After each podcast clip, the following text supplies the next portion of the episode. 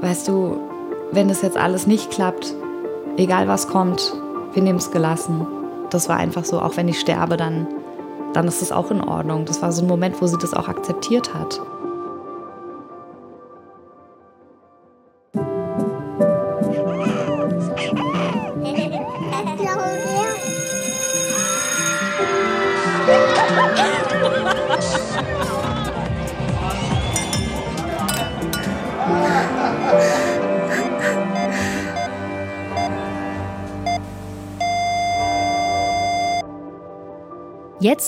Geht's ans Sterben. Ein Podcast von RBB Kultur und mir, Henrike Möller. Willkommen zu diesem Podcast. Schön, dass ihr dabei seid. Ich könnte mir vorstellen, dass ihr ein bisschen zusammengezuckt seid, als ihr den Titel gehört habt. So ging es mir und meiner Familie jedenfalls, als der Arzt genau diese Worte damals zu meinem Onkel gesagt hat. Mein Onkel war Ende 40, hatte Lungenkrebs im Endstadium und sein betreuender Arzt meinte irgendwann, Dieter, jetzt geht's ans Sterben. Und wir so, wie kann er sowas sagen? Also wirklich, wie unfassbar unsensibel. Heute, viele Jahre später, sehe ich das anders. Der Arzt hat nichts Falsches gesagt. Wir können mit dem Tod einfach nur nicht umgehen. Ich schließe mich da ein. Mir geht's genauso. Deshalb ist es mir auch ein absolutes Anliegen, diesen Podcast zu machen. Ich will den Tod in mein Leben holen. Ich will ihm den Schrecken nehmen, indem ich mich mit ihm beschäftige und ihn als das sehe, was er ist. Ein ganz natürlicher Teil des Lebens. Natascha hat es geschafft. Und darum hören wir ihre Geschichte als erstes. Natascha hat ihre Freundin Katinka beim Sterben begleitet. Sie war in den letzten Monaten ihres Lebens nonstop an ihrer Seite, hat ihre Hand gehalten, mit ihr gesungen, für sie gekocht, war einfach für sie da. Und so schwer diese Zeit auch war, Natascha hat sich oft hilflos und überfordert gefühlt, es hat ihr auch dabei geholfen, den Tod mit anderen Augen zu sehen. Und das hat mich irgendwie total überrascht, aber auch sehr beruhigt, denn es hätte ja auch ganz anders kommen können.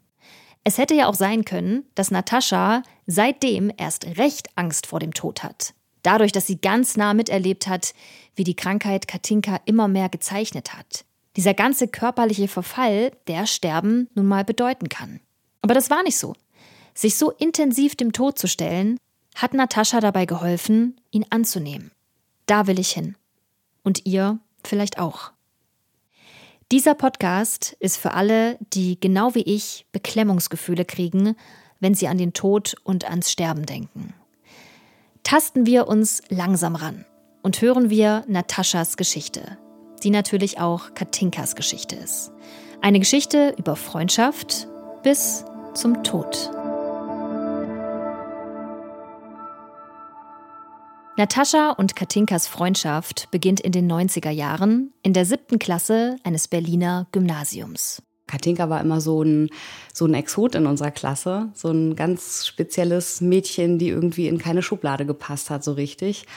Und hatte immer so ihren eigenen Klamottenstil, wurde auch manchmal dann so ein bisschen gehänselt dafür, weil sie doch immer sehr extravagant war und war auch, hatte so eine ganz ausgeprägte künstlerische Ader. Wir hatten immer so große Aufführungen in der Schule, eine große Aula und da hat sie gerne geschauspielert und gesungen. Natascha und Katinka sind in derselben Mädelsklicke. Sie singen gemeinsam im Chor, kochen zusammen, gehen ins Kino. Das geht bis zum Abi so. Dann zieht Katinka für ihr Jurastudium von Berlin nach Hamburg.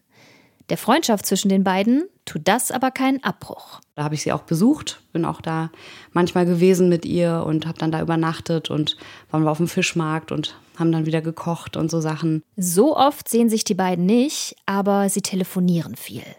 Und da ist einfach diese Vertrautheit, die man vielleicht nur mit Freundinnen und Freunden aus Kindheitstagen hat. Da kann man auch mal monatelang nichts voneinander hören und wenn man sich dann wieder sieht, ist alles wie immer.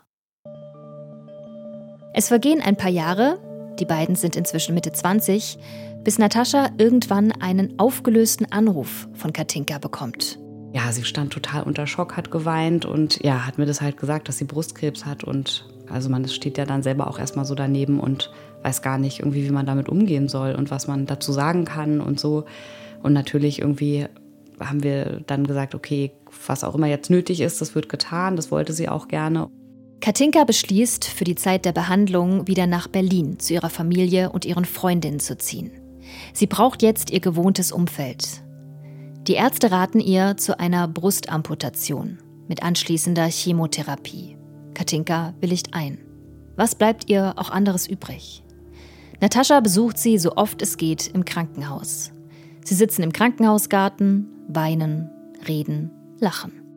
Der Verlust irgendwie eines Körperteils hat sie total mitgenommen. Also das war ja einfach ja traumatisch, würde ich sagen, für sie. Und da hat sie auch mal ganz viel, ganz viel drum geweint, auch, auch später noch. Also das war wirklich, das haut einen natürlich total um, aber sie war trotzdem, hat immer wieder ganz viel Hoffnung geschöpft, war lebenslustig und ach, hat eigentlich auch so ihren Charakter wirklich behalten und war einfach so, hat nach vorne geguckt, ja, und hat einfach natürlich auch gehofft, dass es dann damit erledigt ist. Nach einem guten Jahr Therapie ist es geschafft. Und Katinka zieht wieder zurück nach Hamburg. Sie macht mit ihrem Studium weiter, geht reisen, schmiedet Zukunftspläne. Bis der Krebs dreieinhalb Jahre später zurückkommt. Und sie hat sich dann auch relativ schnell dafür entschlossen, dass sie nicht nochmal diese ähm, konventionelle Behandlung sozusagen macht mit Operationen, Chemotherapie. Da, das wollte sie nicht nochmal. Und da, äh, ja, also da war sie sich ganz sicher. Und ich weiß noch, dass es dann in unserem Freundeskreis irgendwie viele gab, die das überhaupt nicht verstehen konnten und nachvollziehen konnten und die auch ähm, gesagt haben, dass es unverantwortlich ist, dass sie das nicht machen möchte. Weißt du, was der Arzt oder die Ärzte gesagt haben? Also haben die ihr zum Beispiel gesagt, so eine Chemo würde das Leben sowieso nur noch verlängern, aber kann nicht mehr heilen? Das weiß ich nicht, was sie ihr gesagt haben. Ich weiß aber schon, dass sie ihr empfohlen haben, das zu machen. Also das war schon eine ganz deutliche Empfehlung, einfach sozusagen das, was man an ähm, Therapie hat, das, das auszunutzen. Aber also ich war mir einfach sicher, dass sie am besten weiß, was sie selber möchte und dass das völlig okay ist, so wie sie das entscheidet, weil sie hatte das schließlich schon mal durchgemacht und wir alle nicht. Und wir können uns nicht vorstellen, konnten uns nicht vorstellen, wie das ist. Und Du hast es gar nicht probiert, also gar nicht. Nee, ah, okay. nee, mhm. nee, nee, da wollte ich ihr wirklich nicht reinreden. Also da gab es an, sowieso andere, das weiß ich ja, die, die ihr da irgendwie was dazu gesagt haben. Und ähm, nee, das wollte ich nicht. Ich wollte einfach für sie da sein und ihr sagen, was auch immer ist. Ich bin hier und du kannst auf mich zählen und ich werde dich jetzt nicht kritisieren, ich werde dich auch nicht belehren. Aber sie meinten es ja nur gut. Sie, sie wollten gut. sie ja retten wahrscheinlich. Ja. Sie dachten wahrscheinlich, das ist mein Beitrag, ja. den ich leisten kann zu ja. ihrer Gesundheit, um meine Freundin, die ich ja liebe und mag, zu retten. Und gingen dann da auch manche Freundschaften in die Brüche, also von den Leuten, die dann gesagt haben, du solltest unbedingt noch eine Krebstherapie machen und eine Chemotherapie machen, äh, hat sich dann Katinka von diesen Leuten abgewandt oder? Ähm, nee, ich glaube, sie hat sich nicht abgewandt. Also eher irgendwie bei mir ist da so ein bisschen was kaputt gegangen, auch mit einigen Freunden, weil die da so eine andere Herangehensweise hatten als ich und sich da immer so berufen gefühlt haben, irgendwie, ich fand irgendwie sie zu bevormunden und sich irgendwie so darüber zu erheben. Und das waren eben diese Schulfreundinnen-Clique immer noch. Und ähm, da gibt es schon so ein, zwei, wo es dann irgendwie hinterher, ja, eigentlich ähm, so ein bisschen ausgelaufen ist eher. Und ja, hat es auch so einen kleinen Riss irgendwie in unsere, in unsere alte Schulklicke gebracht. Aber war ihr dann mit der Entscheidung, keine weitere Therapie zu machen, dann auch klar, dass das, ich sag's mal, wie es ist, ihr Todesurteil sein würde? Oder dachte sie, sie würde andere Wege finden, wieder gesund zu werden? Ich glaube schon, dass sie dachte, sie würde andere Wege finden. Sie hat sich dann ja für eine alternative Heilmethode auch entschieden und hat sich zwei Heilerinnen gesucht, die sie behandelt haben und ja, das wurde natürlich in dem Freundeskreis auch ganz doll kritisch gesehen. Also ich habe das auch sehr kritisch gesehen, aber ich fand halt immer, das ist ihre Entscheidung und ich wollte mich da nie einmischen. Ich habe ihr da nie gesagt, mach das nicht oder sowas, sondern ich habe immer gedacht, wenn sie irgendwie denkt, dass ihr das hilft, man darf ja auch nicht unterschätzen, was die Psyche ja auch mit einem macht. Und wenn man da so dran glaubt, dachte ich, vielleicht hilft es eher auf, auf eine, eine Art oder die andere. Es gibt keine Beweise für die Wirksamkeit alternativer Heilmethoden bei Krebs. Darum geht es aber auch nicht. Es geht hier nicht darum zu hinterfragen, ob Katinka sich richtig entschieden hat. Ob ihr Leben hätte verlängert werden können mit der richtigen Behandlung. Bitte lasst uns an dieser Stelle nicht urteilen. Das wäre mir wirklich wichtig. Katinka möchte keine Chemo mehr und das ist ihr gutes Recht. Katinka zieht wie bei ihrer ersten Krebsdiagnose auch, wieder von Hamburg zurück nach Berlin. Erst wohnt sie bei ihrer Mutter, doch die will recht schnell, dass sich Katinka was Eigenes sucht. Sie scheint mit der Situation überfordert, eine schwer kranke Tochter zu haben. Katinka entdeckt eine Wohnung in Berlin-Schöneberg, ganz in der Nähe von Nataschas Wohnung. Einziges Problem, die Wohnung ist extrem renovierungsbedürftig. Der Boden musste gemacht werden, es war alles Mögliche. Jeder hat irgendwie mit angepackt und haben wir da irgendwie ihre Wohnung schön gemacht und so, weil wir auch gedacht haben, vielleicht gibt ihr das irgendwie Hoffnung, Auftrieb, was auch immer. Wir wollten sie einfach unterstützen und wollten natürlich unserer todkranken Freundin so gut wie möglich helfen, was auch immer das sein mochte halt. Aber natürlich, klar, haben wir uns immer gefragt, für wie lange ist denn das jetzt? Katinka genießt ihre neue Wohnung. Sie lädt Natascha und andere Freunde ein und kocht für sie. Es sind fröhliche Treffen, lebensfrohe Treffen. Katinka ist zuversichtlich, dass die Heilerinnen ihr helfen werden. Und das will Natascha auch. Sie will zuversichtlich sein. Doch sie sieht auch, dass es ihrer Freundin mit jeder Woche schlechter geht.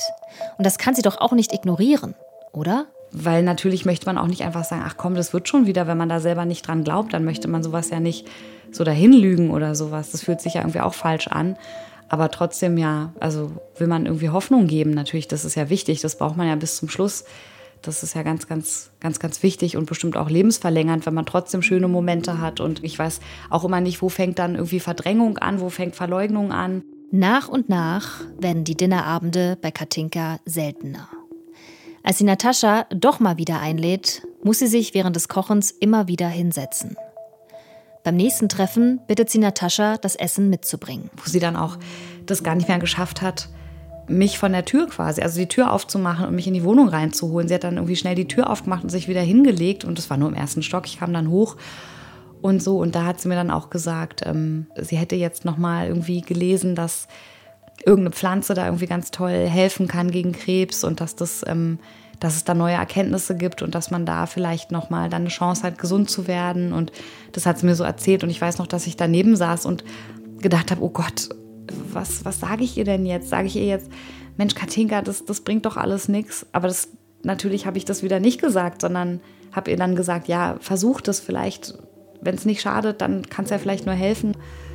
Also ich, das, da, in der Situation habe ich mich ganz oft gefühlt, dass ich einfach nicht so richtig wusste, was sage ich jetzt. Eben auch immer wieder dieses Gefühl der Überforderung oder eben nicht wirklich helfen können. Also dass man sich da immer wieder zurückholt und sich sagt, meine Aufgabe ist nicht, dass sie wieder gesund wird, sondern meine Aufgabe ist, dass ich bei ihr bin und nicht weggehe und dass sie einen geliebten Menschen hat, mit dem sie sprechen kann, der einfach da ist. Ganz viele Leute versuchen ja immer, wenn andere in Krisen sind, Freunde, dass sie dann irgendwie denen helfen müssen und dieser Aktionismus, der dann ausbricht. Das ist irgendwie immer so diese Standardreaktion auf Krisen und auf heftige Gefühle und so. Also beschreibst du ja eigentlich auch. Dabei geht es ganz oft ja eigentlich eher darum, das mal auszuhalten. Ja. Ne? Und das, das können wir irgendwie nicht. Ja, ne? das wirklich anzunehmen auch, aushalten und auch an, annehmen, dass man dann irgendwann sagt, man kann nur noch da sein und das eben mitbegleiten. Da gibt es dann eben nichts mehr zu tun. So, man hat dann eben nichts mehr, was man machen kann. Und das ist, glaube ich, echt ganz schwer zu ertragen für Menschen. So dieses, ich habe mein letztes Werkzeug schon benutzt und das geht jetzt gar nichts mehr. Ich habe keins mehr. Ich glaube, das ist der Grund, warum es vielen Leuten so schwer fällt, für kranke Menschen da zu sein. Warum sich so viele abwenden und sich plötzlich nicht mehr melden. Ich kenne es.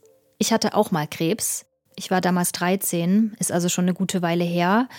Und meine Freunde waren natürlich noch halbe Kinder. Aber andererseits, Kinder, Jugendliche gehen ja manchmal mit sowas besser um als Erwachsene. Fakt war aber, ein Großteil meiner Freunde hat sich in der Zeit kein einziges Mal bei mir gemeldet. Das war bitter. Manchen habe ich bis heute nicht verziehen. Ich denke aber, es lag an genau dieser Machtlosigkeit, die sie einfach nicht ertragen haben. Wir wollen Hand anlegen, Tipps geben, uns irgendwie nützlich machen. Wir sind so auf Problemlösung getrimmt, dabei hilft es schon total, einfach nur da zu sein. Es klingt nach wenig, ist aber viel.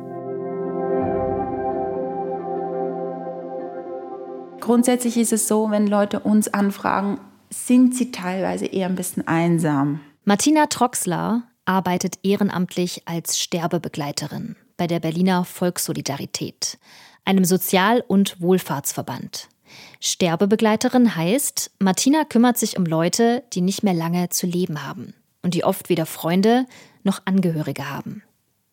Die sterbenskranken Menschen melden sich aber nicht selbst bei Martina, sondern das machen meistens Krankenhäuser, Hausärzte oder Pflegeeinrichtungen.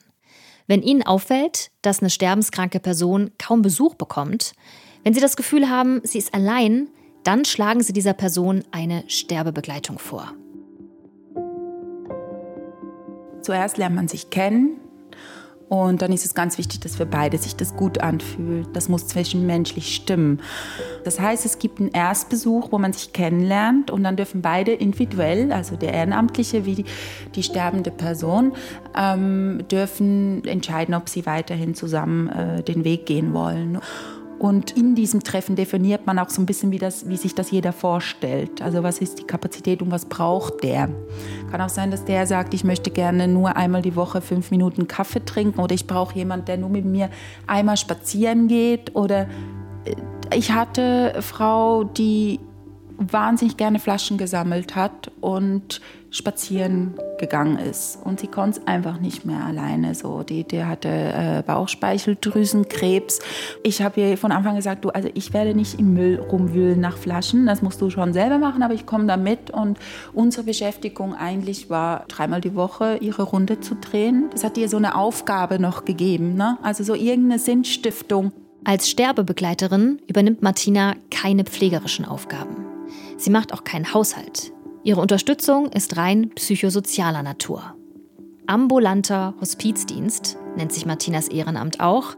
In Berlin gibt es rund 30 Träger, die sowas anbieten. Sie in Anspruch zu nehmen, ist kostenlos. Zurück zu Katinka und Natascha. Viele Freundinnen von mir, von uns damals, haben auch irgendwann an irgendeinem Punkt gesagt, ich, ich kann das nicht, ich kann sie nicht mehr besuchen, das geht mir selber zu nahe, das geht mir schlecht, wenn ich sie sehe. Und Hattest du dafür Verständnis? Ja, habe ich schon auch verstanden, ja. klar, weil das ist halt wirklich, das will man nicht sehen, dass es jemandem immer schlechter geht und so. Und das ist ein Prozess, den man selber eben auch durchläuft, das annehmen zu können, das akzeptieren zu können. Natascha spürt nicht nur ihren eigenen Prozess. Sie spürt auch, dass es in Katinka immer stärker arbeitet. Zaghaft und in kleinen Schritten kommt die Erkenntnis, dass die Heilerinnen sie vielleicht doch nicht heilen können, dass sich die Krankheit nicht wieder zurückdrängen lässt. Da hat sie mir dann gesagt, weißt du, wenn das jetzt alles nicht klappt, dann wollte ich dir nur sagen, egal was kommt, wir nehmen es gelassen. Und das, das war irgendwie ein total schöner und ein total unglaublich starker Moment. Ich habe sie da so bewundert, wie man irgendwie ja, das auch noch in so schöne Worte packen kann. Irgendwie so, ja, den Tod, den man quasi vor Augen hat. Und wenn man dann mit seiner Freundin redet, das war auch so ein Trost für mich eigentlich noch. Und so eine, so eine Richtung, die sie mir gegeben hat. Egal was kommt, wir nehmen es gelassen.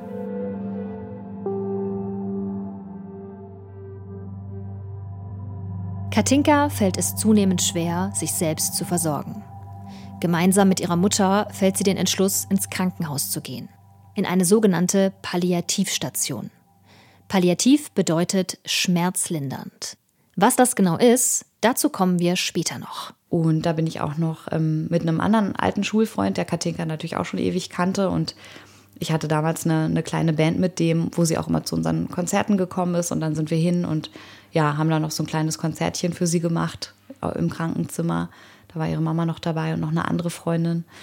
Es war auch echt ein un unglaublich unglaublich großer Moment in meinem Leben, den werde ich nie vergessen. Das war so schön, irgendwie, dass, dass wir sie da mit unserer Musik nochmal so berühren konnten, dass es so, Musik ist ja auch wirklich was, was einfach nicht auf einer intellektuellen Ebene, sondern auf einer völlig anderen Ebene irgendwie kommuniziert. Und da waren wir so verbunden in dem Moment. Das war so schön.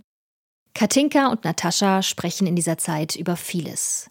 Über alte familiäre Wunden, die Katinka seit ein paar Monaten versucht, mit der Hilfe eines Therapeuten zu schließen, über Konflikte mit sich selbst, die Katinka angehen will. Auf Natascha wirkt es so, als würden all die Dinge, die noch ungeklärt sind, auf einmal in Katinka hochkommen und sich ihren Weg bahnen. Nur über ein Thema spricht Katinka mit Natascha nicht. Über den Tod. Sterbebegleiterin Martina Troxler erlebt das oft.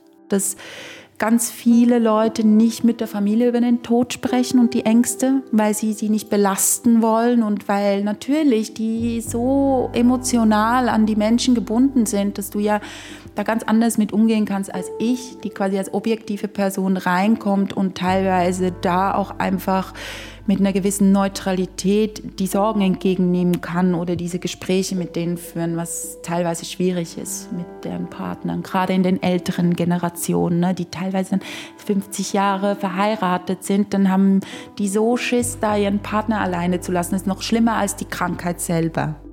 Natascha fragt sich bis heute, ob sie Katinka vielleicht unbewusst das Gefühl gegeben hat, dass sie da nicht ran will, an den Tod, ans Sterben und die beiden deshalb nie darüber gesprochen haben. Das hat sie mir gegenüber ein paar Mal gesagt. Ich hatte irgendwie den Eindruck, sie macht sich da leichte Vorwürfe. Aber genau für sowas gibt's ja Sterbebegleitende wie Martina. Freunde, Familie, Angehörige, sie können nicht alles auffangen. Und das müssen sie auch gar nicht. Sie sind in die Richtung ja auch gar nicht geschult. Deshalb kann es auch sterbenden Menschen, die sozial eigentlich gut eingebettet sind, gut tun, eine Sterbebegleitung in Anspruch zu nehmen für diese Art Themen und Sorgen. Katinka ist nur wenige Wochen auf der Palliativstation, dann kommt sie ins Hospiz. Und vielleicht sollte ich jetzt mal kurz erklären, was da eigentlich der Unterschied ist. Matthias Kühne vom Hospizdienst der Volkssolidarität Berlin hat es mir so erklärt. Die Palliativstationen sind Einrichtungen, die immer an Krankenhäuser angegliedert sind. Das heißt, der Unterschied der in allererster Linie besteht, ist, dass Hospize immer eigene Einrichtungen sind, die für sich abgeschlossen existieren. Die Palliativstation ist aber, wie das Hospiz auch, für Menschen gedacht, die in einer palliativen Situation sind, das heißt nicht mehr kurativ versorgt werden, nicht mehr geheilt werden. Was sehr wohl stattfinden darf, sind palliative Therapien, das heißt leitlindernde Therapien. Und da geht durchaus in stationären Hospizen auch fast alles, was in Krankenhäusern eigentlich auch möglich ist. Das heißt, Patienten dort können Infusionen bekommen, können ganz aufwendige Wunden versorgt bekommen. Und es ist eigentlich, und das ist das Gute daran, wie in Krankenhäusern oder vollstationären Pflegeeinrichtungen auch, eine 24-Stunden-Betreuung von medizinischem und pflegerischem Personal gewährleistet. Also von dem, was medizinisch geleistet wird, unterscheiden sich Palliativstationen nicht von stationären Hospizen. Hospize haben aber noch mal einen anderen, ich sag mal, Wohlfühlfaktor. Die Zimmer sind gemütlich, nicht dieser cleane, kalte Krankenhauslook. Man kann auch eigene Möbel oder Wohnaccessoires mitbringen. Pro Einrichtung gibt es nur etwa eine Handvoll Patienten und Patientinnen bzw. Gäste, wie es in Hospizen heißt, und die Versorgungsqualität ist besser. Heißt, eine Pflegekraft hat wesentlich weniger Gäste zu betreuen, als es in einem Krankenhaus der Fall ist. Genau deshalb, wegen des Wohlfühlfaktors, ist es auch gar nicht mal so leicht, in ein Hospiz reinzukommen. In Berlin muss man sich dafür auf eine Warteliste setzen lassen. Das kann schon mal mehrere Wochen dauern, bis was frei wird, was auch damit zusammenhängt, dass Berlin gerade mal 250 Hospizplätze hat. Für knapp 3,8 Millionen Einwohner. Im Hospiz baut Katinka körperlich weiter ab. Sprechen geht nicht mehr gut. Sie ist immer öfter gereizt und schickt ihren Besuch weg. Sie will alleine sein. Es gibt aber auch andere Momente, bei einem von Nataschas Besuchen erwischt sie Katinka vergnügt in der Badewanne. Das war eine große, große Badewanne, wo sie drin gebadet wurde. Aber ich war halt mit dabei und habe sie da so ein bisschen mit dem Schwämmchen irgendwie auch abgeduscht und so weiter. Einfach ihr ein schönes Gefühl zu bereiten und so weiter. Und sogar in ihrer Verfassung damals hat sie das noch so ein bisschen genießen können. Und ja, was ich auch immer in meinem Herzen trage, ist, dass wir da auch dann nochmal so zusammen gesungen haben. Es gab einen Moment, wo sie irgendwie genervt war und dann ähm, habe ich ihr gesagt, komm Katinka, wir, wir singen was. Meinst du, das schaffen wir noch? Kriegen wir das noch hin? Und dann meinte sie, ja klar kriegen wir das noch hin. Und dann hat es noch hingehauen und wir haben noch zweistimmig dann, dann gesungen da. Und das I Don't Know How to Love Him war das. Aus einem Jesus Christ Superstar, aus dem Musical. Ja, da, da konnten wir mehrere Stimmen und das haben wir gesungen. Genau. Und ja, halt auch für mich mal wieder so ein Moment, wo wo man irgendwie so vieles über Bord schmeißt, wo man immer gedacht hat, das kann ich nicht oder ähm, das halte ich nicht aus, was dann irgendwie am Ende trotzdem ein Erlebnis ist, was einen sehr bereichert und einfach so nachhalt irgendwie noch so lange und, und aber inwiefern bereichernd? Also weil man dem anderen Menschen da so nahe kommt, also zum einen im wahrsten Sinne des Wortes, aber darüber halt auch anders nahe. Auf jeden Fall, das ist ja auch einfach so ein, so ein ganz naher Moment und auch so ein ganz, ja, einer, der mich mit, mit ihr einfach auch weiter für immer verbunden hat. Also wie so viele Momente, die wir zusammen hatten, die alles andere waren als dieses schnell, schnell und eben nicht flüchtig sind, sondern einfach so ein Gegenstück zu diesem, zu diesem Konsumleben, was wir halt immer führen, wo man dann immer so einen kurzen Moment hat, der irgendwie gerade toll ist oder so, mal vermeintlich toll, aber das ist einfach so eine ganz andere, hat eine ganz andere Qualität und ja, halt eben so nach. Wenige Tage vor ihrem Tod beginnt Katinka auf einmal ihre Beerdigung vorzubereiten. Sie sucht den Friedhof aus und die Stelle, auf der sie beigesetzt werden möchte. Sie legt fest, wer auf ihrer Beerdigung die Rede halten soll und wünscht sich von Natascha, dass sie ein paar Lieder singt. Solche Dinge im Vorhinein vorzubereiten, ist für die Angehörigen eine große Erleichterung, sagt Barbara Till vom Berliner Bestattungsunternehmen The Funeralists. Sie hat auf ihrer Webseite eine sogenannte letzte Reise-Checkliste zusammengetragen. Die allerwichtigste Entscheidung Feuer oder Erdbestattung. Und das sind wir dann bei der sogenannten Bestattungsverfügung, was einfach eine Willenserklärung ist über das, was soll denn mit dir passieren, wenn du verstirbst und mit deinem Körper. Vorlagen dafür gibt es online. Ausgeführt wird diese Bestattungsverfügung in der Regel vom Erben der verstorbenen Person. Er oder sie hat die Bestattungspflicht und muss die Bestattung dann so durchführen, wie es in der Bestattungsverfügung steht. Außer die verstorbene Person hat einer anderen Person im Vorfeld das sogenannte Totenfürsorgerecht übertragen. Du kannst festhalten, einfach mit einem Einzeiler oder Zweizeiler, dass du sagst, ich möchte im Falle meines Versterbens, dass zum Beispiel mein Freund Peter meine Bestattung ausführt. Der würde dann mit dem Bestatter oder mit der Bestatterin zu tun haben ist aber gleichzeitig nicht der Bestattungspflichtige. Das bedeutet, er muss jetzt nicht für die Kosten aufkommen. Das fand ich ja im Gespräch mit Barbara super interessant. Das wusste ich vorher nicht. Ich kann meinen Erben, bei mir wären das meine Eltern, die Kosten für meine Bestattung aufdrücken, ausführen und gestalten lassen, könnte ich sie aber von meinem Freund. Das ist besonders dann praktisch, wenn man zum Beispiel A nicht verheiratet ist und oder B den eigenen Erben nicht so nahe steht.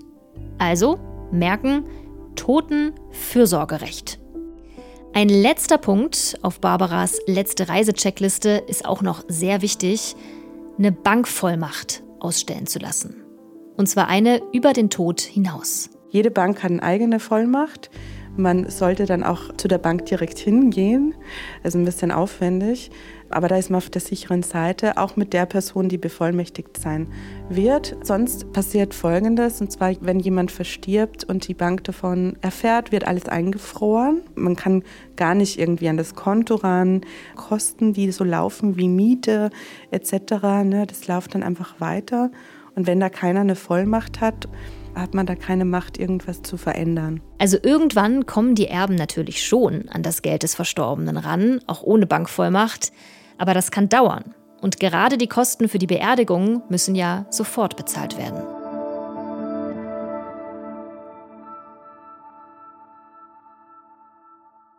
Ein Jahr nach dem Rückfall ihrer Brustkrebserkrankung stirbt Katinka im Alter von 32 Jahren im Hospiz. Es ist ein kalter, grauer Dezembertag. In den Bäumen gegenüber vom Hospiz sitzen Krähen. Es hat auch niemand irgendwie was gesagt oder so. Ich bin mit dem Fahrstuhl hochgefahren und dann zu ihrem Zimmer gelaufen. Und als ich reinkam, waren ihre Mutter und ihr Vater da. Und der Vater hat, hatte die Mutter im Arm und sie hat geweint. Und dann, ja, habe ich geguckt und habe natürlich gesehen, dass Katinka nicht mehr lebt. Und ähm, ja, sie hatte die Augen auf und hat aus dem Fenster geguckt und hat irgendwie ganz, ganz traurig ausgesehen. Ja, sie sah wirklich, sie hatte einen ganz traurigen Blick. Das hat mich irgendwie traurig gemacht. Ich habe sie nochmal umarmt und sie geknuddelt und ihr eine gute Reise gewünscht. Ja, das war gut. Das war schön. Das war schön, dass ich mich verabschieden konnte. Ich bin ihr auch dankbar für ganz, ganz viele Momente, die sie mir geschenkt hat, auch wenn die todtraurig waren, aber einfach irgendwie, ich habe das Gefühl, mein Horizont ist da so viel größer geworden und auch wenn man manche Dinge gar nicht so in Worte fassen kann, aber ich glaube wirklich, dass es einem hilft, irgendwie da, wenn man den Mut hat und sich traut, da besser hinzuschauen und eben zu versuchen, sich mal anders mit dem Thema auseinanderzusetzen. Und mir hilft es immer irgendwie an die Geburt zu denken und zu denken, das ist was Schönes, das ist was komplett positiv besetztes, das ist irgendwie eine tolle Sache und der Tod steht am Ende und gehört aber genauso dazu. Dass, dass man das nicht irgendwie als etwas Schlechtes empfindet, sondern als was Natürliches. Ich denke mir halt, wenn was unausweichlich ist und wenn man es nicht bekämpfen kann, dann sollte man doch einfach die Waffen niederlegen und sagen, gut, okay, dann, dann mache ich mich einfach mal bereit dafür. Es wird kommen und ich, ich, also ich möchte nicht im Kampf sterben. Wenn ich mal irgendwann sterbe, möchte ich nicht voller Angst und voller Abwehr irgendwie sterben, sondern ich möchte das auch so wie Sie annehmen können. Egal was kommt, wir nehmen es gelassen. Das war Katinkas Einstellung. Mit dem Tod ist es doch eigentlich so wie mit allen anderen Dingen im Leben. Wenn man sie nicht ändern kann, muss man sie akzeptieren. Das ist aber natürlich ein Prozess. Das geht nicht von heute auf morgen. Deshalb werden wir im Laufe dieses Podcasts von vielen Menschen hören, die entweder eine geliebte Person verloren haben oder dem Tod selbst schon in die Augen geblickt haben. Ellas Baby ist gestorben, bevor es gelebt hat. Mats musste über Leben und Tod seines Vaters entscheiden und Renates Schwester hat mit Ende 70 beschlossen, selbstbestimmt aus dem Leben zu gehen.